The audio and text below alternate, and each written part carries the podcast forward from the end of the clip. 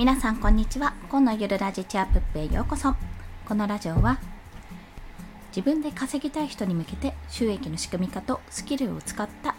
働き方についてお話ししています。はい。ということで本日のお話はライフスタイルを発信する3つのメリットについてお話をします。冒頭でちょっと注意事項なんですが、え息子が起きてるので声が混じるかもしれません。ご了承ください。ということで早速、えっと、今日はライフスタイルを発信するっていうところのメリットについてお話しするんですけども、まあ、なんかなかなかこう情報発信するのにテーマが定まらないとか、自分を発信するってどういうことっていうふうにちょっとわからないなって思う方がいらっしゃったら、まあ、もしよろしければ聞いていただきたいと思います。そしてこの放送のポイントは3つございます。3つのメリットですね。1つ目は読者がイメージしやすい。2つ目は変化に対応しやすい。そして3つ目は継続しやすいです。この3つについて1つずつ解説をしていきます。まず第一に読者がイメージしやすいというところなんですけども、このライフスタイルを発信するってなると、まあ、要は自分の生き方とか、えっと、今やっていることとか、例えば私の場合で言うと、えっと、もともとは保育士ですね子育て支援施設関連で働いてはいたけども出産を機に、まあ、自分の働き方についてちょっと考え直してみて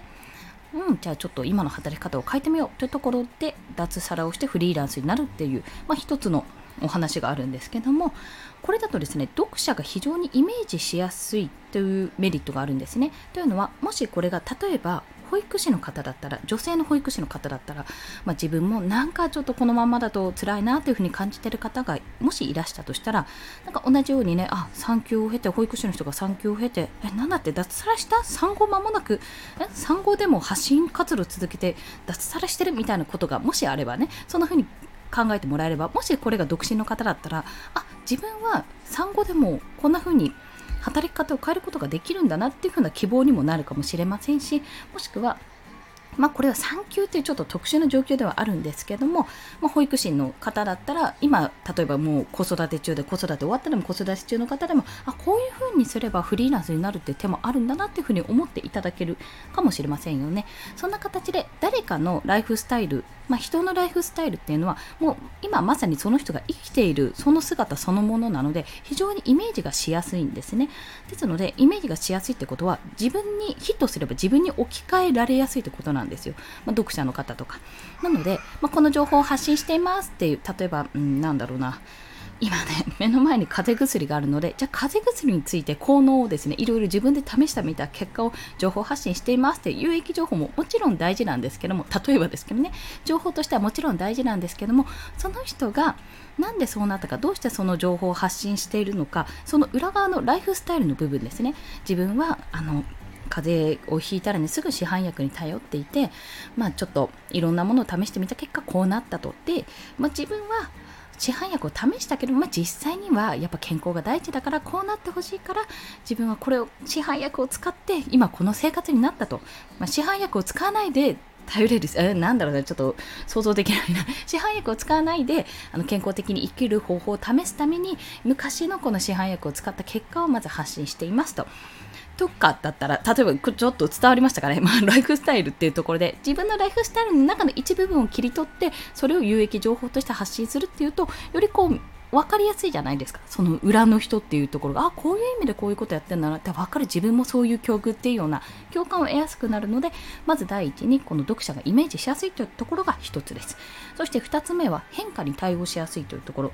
これはもうまさに今自分の話になるんですが、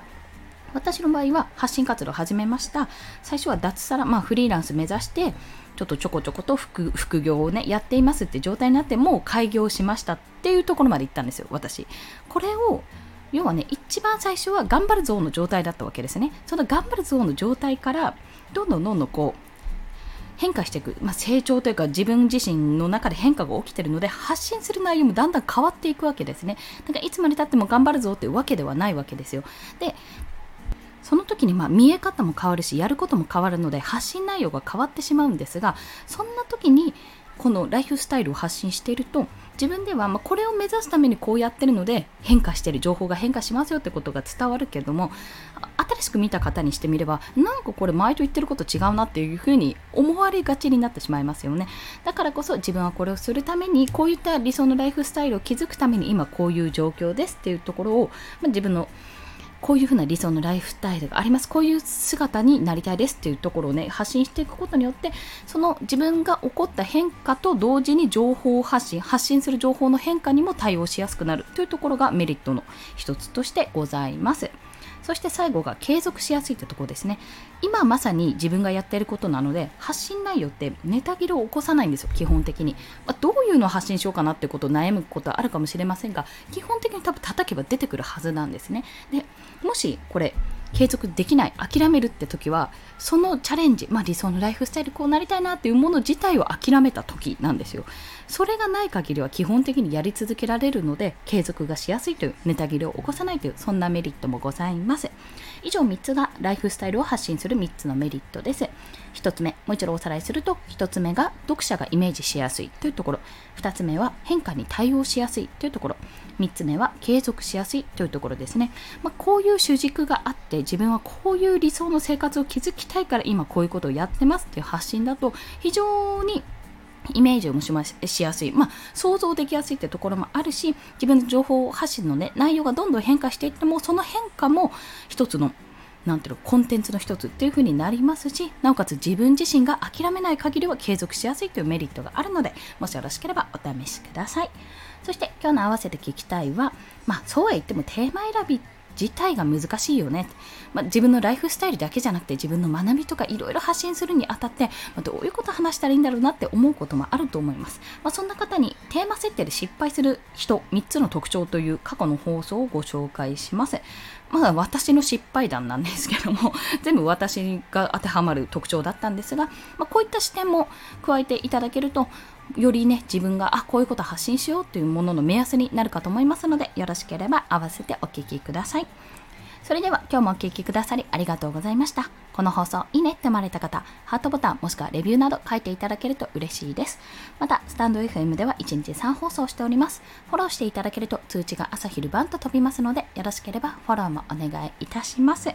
まあ、なんか残暑って感じになってねもう35度とか6度台は出なさそうな気温ではありますけどもまだまだ